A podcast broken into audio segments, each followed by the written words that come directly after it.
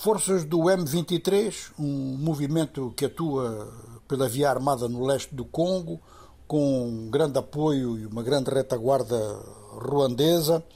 Essas forças retiraram de Kibumba e a retirada foi numa cerimónia, inclusive formal, com presença das forças da África Oriental e presença também de facilitadores do Quênia e de Angola. O oficial do M23 que fez a entrega da posição disse que é um gesto para iniciar um processo, pode querer dizer que vão retirar de outras zonas perto de Gomá, e que isto corresponde então ao acompanhamento por parte do seu movimento das recomendações da mini-cimeira de Luanda. Nesta área, a situação continua bastante complexa e, aliás, as declarações muito rápidas do oficial eh, rebelde vão um pouco no sentido de algumas preocupações que outras pessoas tenham. Ele fez um aviso para que outros grupos não ocupem esta posição.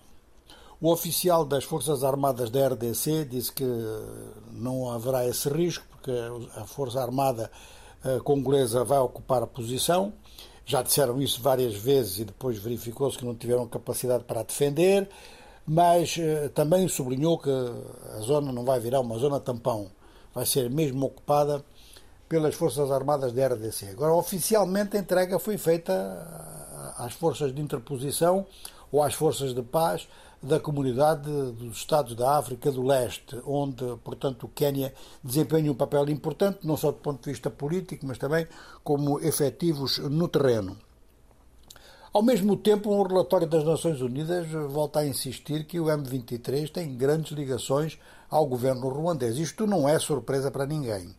Há muito tempo que se diz isso e diz mesmo mais do que isso, que o M23 é um prolongamento das Forças Armadas do Ruanda. À escala internacional, nas grandes chancelarias, ninguém tem dúvida disso. Agora, o presidente Paul Kagame do Ruanda diz que não e que quer negociar. É claro que ele quer negociar algumas trocas, porque há muitos refugiados ruandeses eh, em território da RDC. Alguns seriam descendentes de autores eh, de genocídio no Ruanda.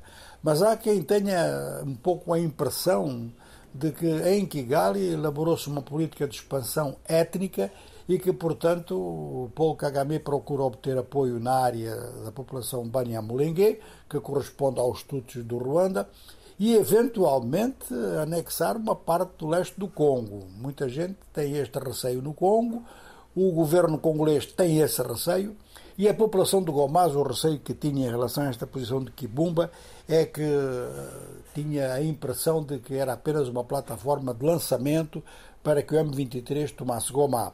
Várias manifestações decorreram na capital eh, do sul do Kivu, protestando contra a ineficácia das Forças Armadas do Congo e contra a ineficácia também da sua própria administração. Estas manifestações foram dissolvidas com uma certa brutalidade. Agora, a retirada eh, desta zona significa, se for continuada realmente com outras retiradas, significa que as negociações que estão a ser mediadas, por um lado, pelo Quênia, por outro lado, por Angola, podem estar a avançar.